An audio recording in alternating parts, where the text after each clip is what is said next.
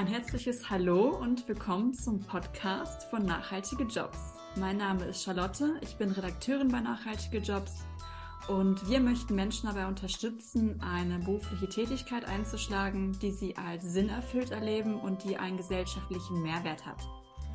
Dafür laden wir immer wieder gerne Menschen zu einem Gespräch ein, die diesen Weg schon ein Stück weit gegangen sind, ihrer Berufung folgen und uns mit ihren Erfahrungen inspirieren können. Meine heutige Gesprächspartnerin ist Nora Gurmelon. Sie forscht als Doktorandin an einem der Lehrstühle für Informatik an der Friedrich-Alexander-Universität Erlangen-Nürnberg. Und zwar zum Thema grüne künstliche Intelligenz, also grüne KIs. Und mit Nora möchte ich heute unter anderem über ihren Werdegang, ihren Arbeitsalltag als Wissenschaftlerin und natürlich darüber sprechen, welchen Beitrag künstliche Intelligenz zum Klima- und Artenschutz leisten kann. Aber erstmal herzlich willkommen, Nora, und vielen Dank, dass du die Zeit genommen hast, mit mir zu plaudern. Ja, hallo. Ähm, vielen Dank für die Einladung. Es freut mich sehr. Hm. Du forschst ja als Informatikerin an sogenannten grünen KIs. Das klingt erstmal extrem spannend, aber auch so ein bisschen abstrakt für diejenigen, die sich vielleicht nicht so sehr mit dem Thema auskennen. Deswegen fangen wir vielleicht mal ganz von vorne an. Wie würdest du deiner Oma dein Forschungsthema erklären? Also ich schätze, meiner Oma müsste ich erstmal erklären, was künstliche Intelligenz eigentlich ist.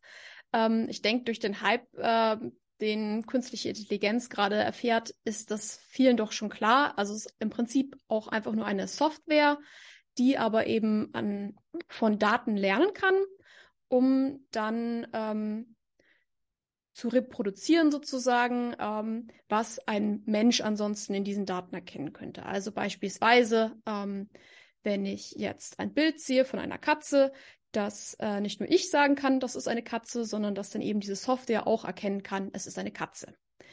Und das Spannende jetzt tatsächlich ist das Grüne in grüne KI. Ähm, grüne KI ist zweigeteilt. Ähm, also es gibt da zwei Forschungsbereiche. Einmal, äh, dass man künstliche Intelligenz an sich nachhaltiger gestalten kann, ähm, da es eine Software ist und die auf eben, das nennt sich auf Daten trainiert werden muss, verbraucht es ähm, Strom und ähm, man möchte diesen Stromverbrauch natürlich minimieren. Das ist ein Teil. Ähm, der andere Teil, ähm, an dem ich tatsächlich auch forsche, ähm, das ist einfach, dass man künstliche Intelligenz in nachhaltigkeitsbezogenen Problemen anwendet, um die ähm, ja hoffentlich irgendwann mal zu lösen.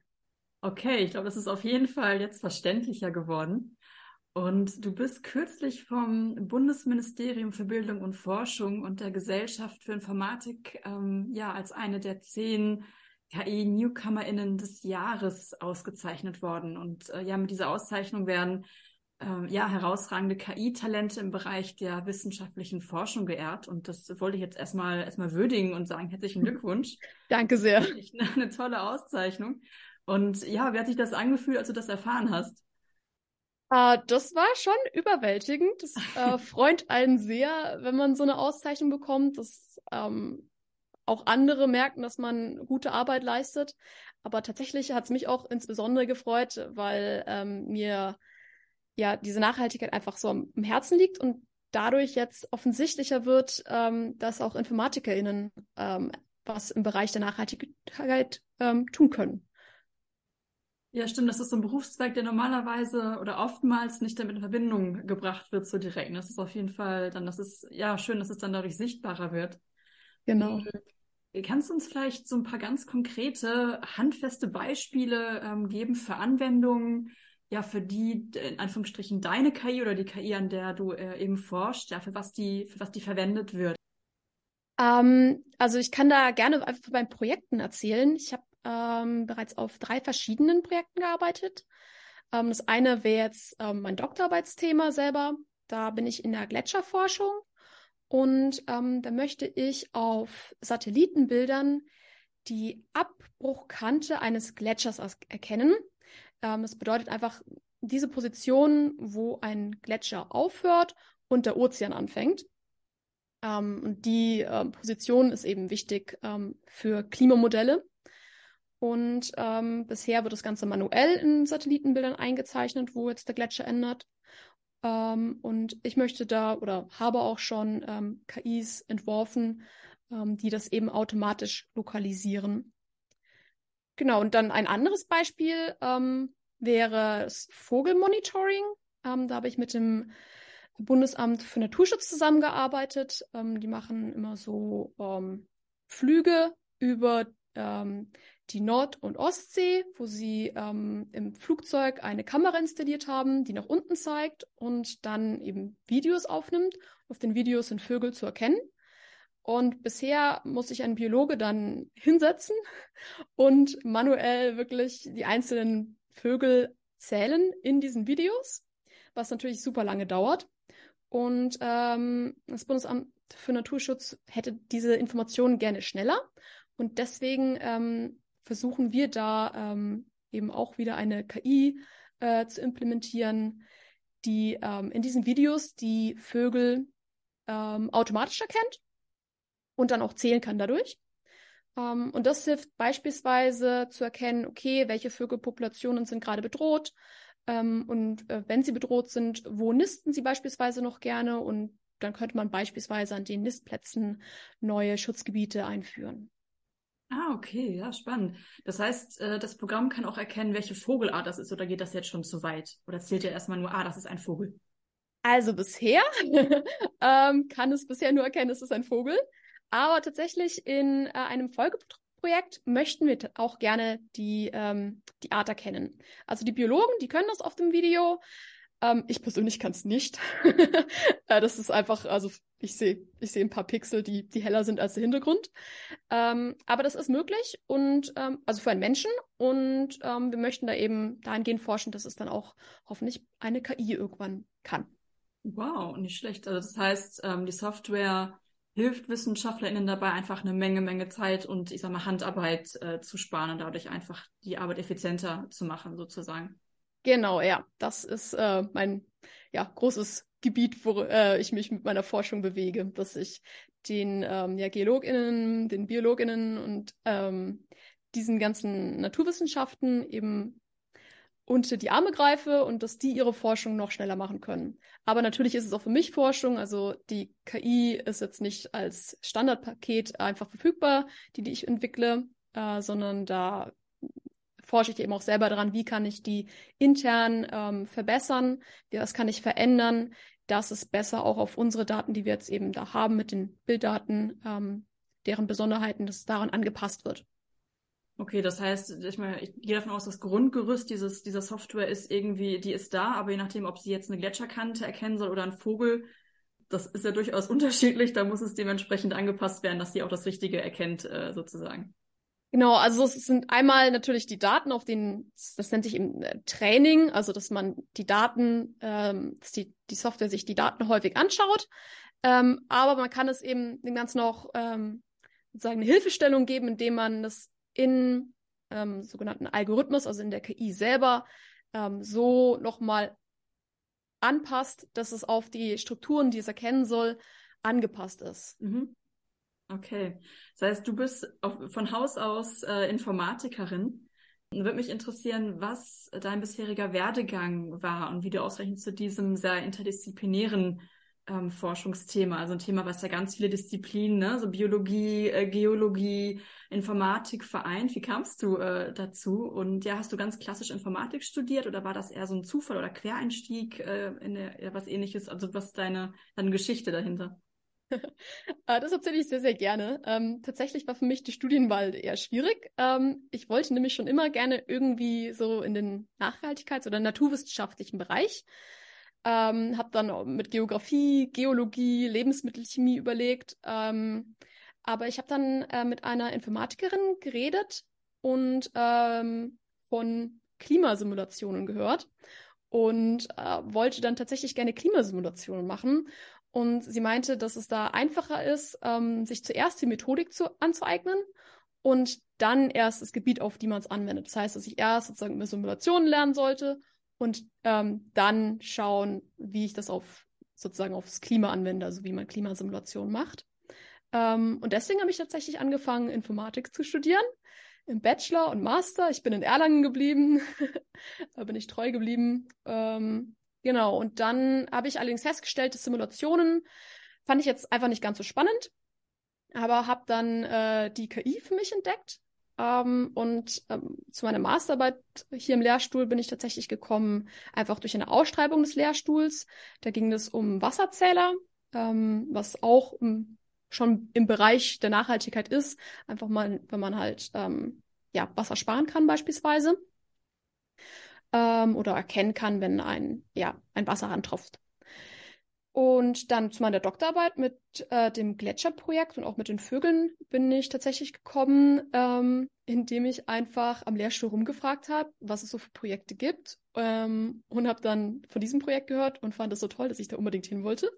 Und habe danach gefragt, so, hey, ja, gibt es noch eine Stelle? Und dann gab es da gerade zum Glück eine. Und äh, damit hat sich sozusagen das für mich perfekt ergeben. Okay, zack, dann hat es äh, ja. funktioniert. Glück muss man haben. manchmal, manchmal soll das so sein. Also es klingt mit deiner Studienwahl nach einer sehr ähm, ja, smarten und strategischen äh, Entscheidung.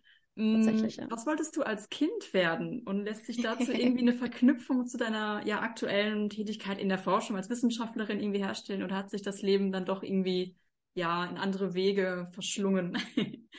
Um, ähm, also als Kind wollte ich ähm, einmal entweder Autorin werden, also irgendwelche Bücher schreiben, oder ähm, Archäologin oder so Astrophysikerin. Ähm, okay. Und ich kann da tatsächlich eine Connection ziehen, einfach weil das war alles, außer jetzt Autorin, ähm, so mit, mit Natur verbunden und mit der, mit der Neugierde für meine Umwelt. Und ich könnte tatsächlich jetzt auch ähm, KIs für Archäologie oder für Astrophysik entwickeln, wenn ich ähm, da später vielleicht mal dazu, dazu komme. Und Autorin bin ich im Prinzip auch, weil ich jetzt Paper schreibe. Hat sich das dann doch irgendwie. Ja, hat sich ergeben. Aber als Astrophysiker hättest du auch sehr viel mit Mathe und Zahlen zu tun gehabt. Dementsprechend genau, ja. Kann das da dann auch wieder auf. Ja, wie können wir uns deinen Arbeitsalltag vorstellen? Also man stellt sich ja so den Alltag als Informatikerin ja schon sehr schreibtischlastig, ähm, sage ich mal vor. Also sitzt du echt den ganzen Tag am PC und äh, tippst irgendwelche Codes. Ähm, also manchmal stehe ich auch. ich habe so einen Stehschreibtisch zum Hoch- und Runterfahren. ähm, also tatsächlich ist schon viel Zeit am Schreibtisch. Das muss man wissen als Informatikerin. Ähm, aber äh, ich habe auch sehr, sehr viele Meetings ähm, das heißt, ich sitze nicht allein vorm Schreibtisch, sondern entweder ich treffe mich mit Leuten oder jetzt tatsächlich durch Corona bedingt auch viel online, dass ich mich mit Leuten treffe. Also beispielsweise jetzt von der Uni, irgendwelchen Studenten oder anderen Kooperationspartnern, ähm, den Leuten vom Bundesamt für Naturschutz beispielsweise. Ähm, und dann ähm, programmiere ich nicht nur die ganze Zeit, ähm, sondern weil ich glaube, zum Programmieren komme ich höchstens in 30 Prozent meiner Zeit oder so. Mhm. Ähm, das meiste ist dann wirklich Meetings. Ähm, tatsächlich braucht Schreiben auch sehr viel Zeit.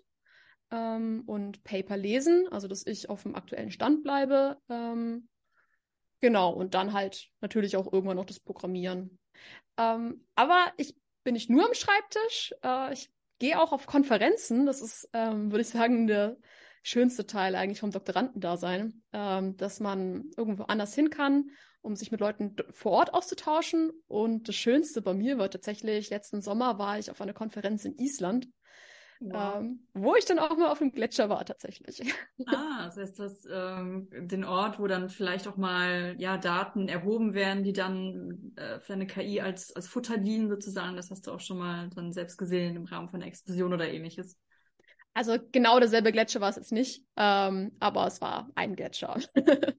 also mit äh, zu den ähm, Befliegungen oder zu den wirklich den Gletschern, die ich selber jetzt in meinem Datenset habe, äh, da war ich noch nicht. Das wäre nämlich in der Antarktis, in Grönland und in Alaska.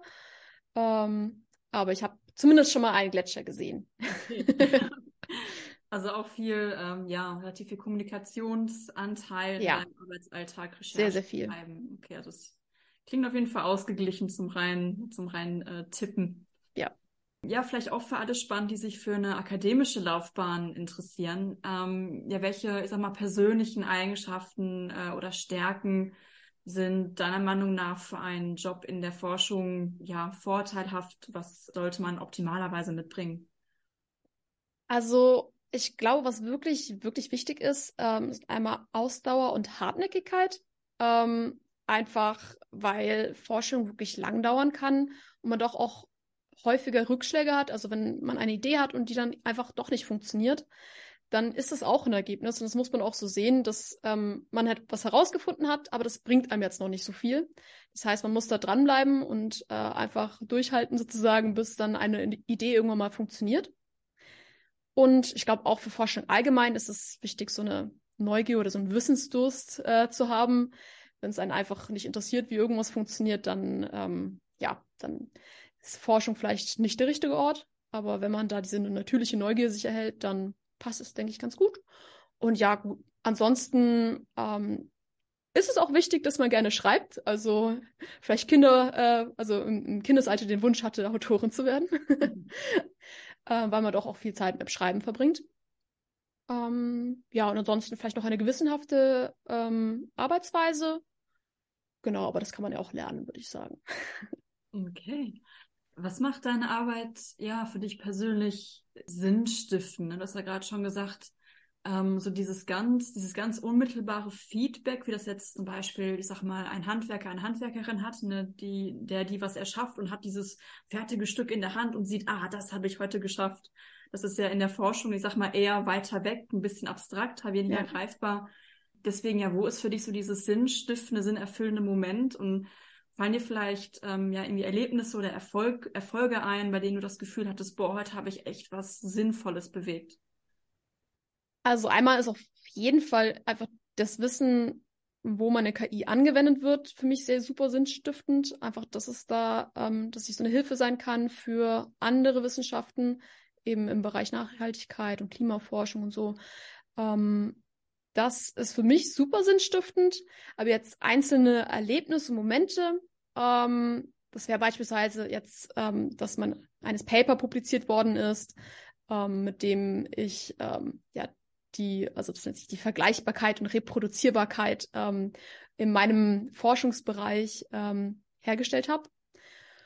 Ähm, genau, und ansonsten ähm, finde ich es auch sehr, sehr befriedigend, auf Konferenzen zu gehen und sich da eben mit anderen Forschern im Bereich auszutauschen und von denen Ideen zu bekommen und aber auch denen Ideen zu geben äh, und andere Blickwinkel und dadurch einfach deren Forschung auch wiederum zu verbessern. Das ähm, ja, ist für mich auch äh, ein, das sind sehr, sehr schöne Momente. Mhm.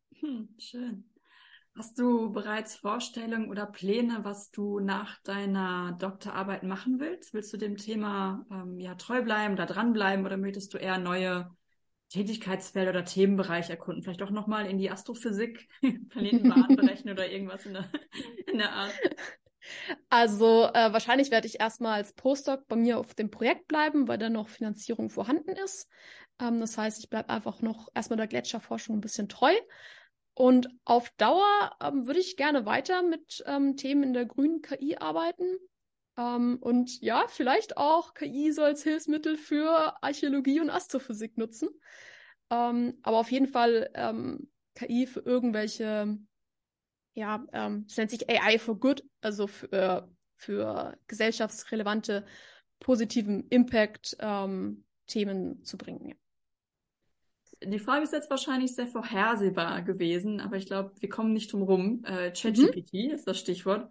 ähm, seit, seit ChatGPT entwickelt wurde, ist das Thema KI ja medial wirklich sehr, sehr ja, präsent und wird auch sehr intensiv und auch kontrovers diskutiert. Und es gibt ja durchaus auch einige ExpertInnen, ähm, zum Beispiel der Geoffrey Hinton, das ist ja ein ehemaliger Top-Entwickler bei Google und wird auch so der Godfather auf KI genannt, waren sehr eindringlich von möglichen gesellschaftlichen Konsequenzen. Ähm, das heißt, KIs, es ist ja wie jedes Werkzeug, die können ja zum, für gute Zwecke eingesetzt werden, aber durchaus auch ähm, Schaden anrichten. Ähm, an welchen Stellen siehst du vielleicht beim Thema KI generell gesellschaftliche Risiken und was konkret müsste getan werden, um die zu minimieren? Ne, ich denke da vielleicht an gesetzliche Regulationen oder anderes. Ja, wie ist da deine, deine Perspektive als Expertin darauf? Also es ist natürlich ein super breites Feld und ich kenne mich sicherlich auch nicht in jedem Detail da gut aus. Aber jetzt beispielsweise für ChatGPT habe ich neulich einen sehr, sehr guten Vortrag gehört über Gender Bias. Ähm, da hat die Vortragende zwei Beispiele gebracht. Einmal ähm, hat sie eingegeben, dass ähm, eine Geschichte über ein Mädchen geschrieben werden soll, das ähm, gerade ihre Karriere irgendwie planen möchte. Und da war das dann schon, ähm, ja, ohne Gender Bias würde ich es jetzt mal nennen, ähm, schön geschrieben, dass sie halt dann irgendwie in die Technik gegangen ist. Ähm, aber dann war es, als sie ein zweites Beispiel ähm, sich hat erzählen lassen, also eine zweite Geschichte, da sollte es um ein Ehepaar gehen. Da war dann die Frau Lehrerin, der Mann war Ingenieur und äh, die Frau konnte nicht so gut mit Geld umgehen. Das wäre jetzt als Einzelfälle gar kein Problem, aber äh, man kann ja bei ChatGPT auf Regenerate klicken, also dass es einfach nochmal den äh, neuen Text generieren soll zur selben Frage. Und das hat sie dann mehrfach gemacht, um eine Statistik zu erstellen. Und da war das dann halt ähm, überproportional häufig, dass die Frau eben beispielsweise nicht gut mit Geld umgehen konnte. Also da waren einfach diese Klischees noch mit drin. Das waren jetzt dann, äh, würde ich sagen, eher subtilere ähm, wo das passiert ist, subtilere Beispiele, also bei, bei dem, bei dieser Berufsfindung des, eines Mädchens, da hatten die, ähm, die Macher von ChatGPT das schon gut rausbekommen, ähm, aber so bei subtileren ähm, ähm, Beispielen ist es eben noch drin. Und die Vortragende ist selber da in der Forschung und schaut auch selber, wie man diesen Gender Bias rausbekommen könnte. Das ist natürlich ein Ansatz, ähm, dass man Trainingsdaten säubert also eben die Trainingsdaten vom Gender Bias selber schon befreit. Das ist natürlich aber super aufwendig, weil es, es wird einfach auf sehr, sehr, sehr vielen Daten trainiert. Mhm. Ähm, also ist es begrenzt möglich nur. Ähm, und dann gibt es aber auch noch ähm, die Möglichkeit, Tests zu entwerfen, um ein Gender Bias im Text zu erkennen und dann anhand der Ergebnisse dieses Tests ähm, das Training vom, ähm, vom, von ChatGPT ähm, zu verbessern, also dass man dieses Ergebnis mit einbezieht beim Training selber. Genau, und ich denke, dass das eigentlich schon ähm, schön zeigt, was man alles machen kann, also dass man eben solche Tests entwerfen kann. Ich denke, es wäre vermutlich auf Dauer sinnvoll, so eine Art Prüfinstitution vielleicht einzuführen, ähm, die ähm, beurteilen, also die solche, einmal solche Tests entwickeln kann, ähm, und die auch einfach kritisch ein Auge drauf hat, ähm, wo sind jetzt mögliche Probleme und ähm, dann einfach die KIs einteilt in, okay, es ist ein kritischer Bereich und hier ist es nicht kritisch. Da beispielsweise die EU-Kommission ähm, auch schon einen Vorschlag für eine EU-Verordnung zur Regulierung von KI vorgelegt, in der eben ähm, KIs in so äh, Risikokategorien eingeteilt werden. Und das könnte so eine Prüfinstitution, denke ich, übernehmen. Dass sie einfach sagt, okay, hier ist es kritisch, da wird es, wenn es wirklich sehr kritisch ist und zu viel ist, also ein nicht akzeptables Risiko bietet, dass es dann verboten wird. Oder wenn es kritisch, also wenn es nur, nur halbwegs kritisch ist, so, sozusagen, ähm, dass dann solche Tests entwickelt werden. Okay, ist jetzt beispielsweise das mit dem Gender Bias, ist der noch drin oder ist der nicht drin? Und ähm, dass diese KIs dann diese Tests bestehen müssen. Und ähm, das ähm, sage ich auch immer gern, es gibt auch einfach unkritische Bereiche. Ähm, jetzt, äh, ein Beispiel außerhalb meiner eigenen Forschung ähm, wäre beispielsweise die Verkehrssteuerung, habe ich mir so als Beispiel überlegt, ähm, wo man einfach CO2 einsparen kann, indem man ähm, beispielsweise auf Google Maps eben diese äh, besseren Routen anzeigt, die für ähm, CO2-Einsparung optimiert sind. Genau, aber ich denke, das ist einfach noch super viel Arbeit, wo sich EthikerInnen und InformatikerInnen zusammensetzen müssen und einfach da gemeinsam Lösungen entwickeln müssen. Ja, da ist die Entwicklung dieser Softwareprogramme natürlich jetzt einfach so schnell vorangeschritten, dass, glaube ich, einfach da ja vielleicht staatliche Stellen, äh, in, de in dessen Hand die Regulierung eventuell liegen würde, da vielleicht jetzt gar nicht so hinterherkommen und da erstmal ja. ähm, auch erstmal sich sortieren müssen und entwickeln müssen, was man da jetzt wirklich ähm, sinnvollerweise tun kann. Auf jeden ähm, Fall.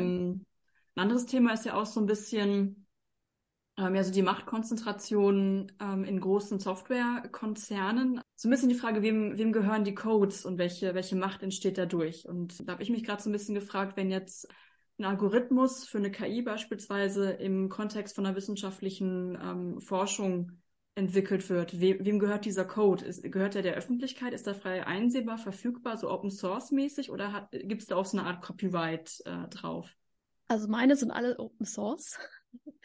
äh, zu meiner momentanen Forschung zumindest, äh, die nicht bei einem Unternehmen stattgefunden hat. Ähm, das kommt dann aber auch einfach immer auf die ähm, Projekte darauf an, auf die Forschenden. Ähm, ich kenne es beispielsweise von anderen Projekten, wo das nicht so einfach ist, das Open Source zu stellen. Aber ich bin ehrlich gesagt immer dafür, ähm, dass es Open Source ist, einfach weil ich werde vom Staat bezahlt, ich werde durch, ähm, ja, äh, durch Steuergelder bezahlt und ähm, da sollte alles, was ich mache, Open Source irgendwie zugänglich sein. Ähm, und ich, ich, finde, dass es allgemein in der Forschung so sein sollte, solange es ähm, nicht sicherheitskritisch ist. Also ähm, wenn es jetzt irgendwie verwendet werden könnte, um, also als blödes Beispiel, ähm, da, äh, Atomkraftwerke, dass da irgendwie, in, irgendwie Software für geschrieben wird, die die sicherer gestaltet, dann möchte ich die vielleicht nicht Open Source unbedingt haben, ähm, aber alles andere sollte zu frei zugänglich sein. Okay. Ich finde, das ist ein, ein schönes Schlusswort. Ich ja, danke dir vielmals für das super spannende ähm, Gespräch und ja, weiterhin auch total viel Erfolg und Freude an deiner Forschung. Und ja, danke, dass du äh, uns so einen, einen, persönlichen Einblick gegeben hast in deinen Arbeitsalltag. Sehr, sehr gerne. Hm. Und tatsächlich vielleicht noch als Schlusswort ähm, zu Wissenschaft allgemein.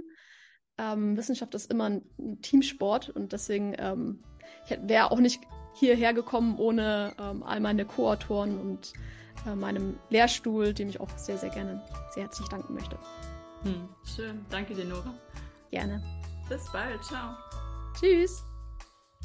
Und falls du, liebe Hörerinnen, lieber Hörer, dich für weitere nachhaltige Berufsbilder und Tipps für die Jobsuche in den grünen Branchen interessierst, schau gerne mal in unserem Blog vorbei. Dort warten einige Inspirationen auf dich. Und natürlich freuen wir uns wie Bolle, wenn du unseren Newsletter abonnierst. Mit dem bekommst du einmal die Woche die neuesten nachhaltigen Jobs direkt in dein E-Mail-Postfach und bleibst immer auf dem Laufenden.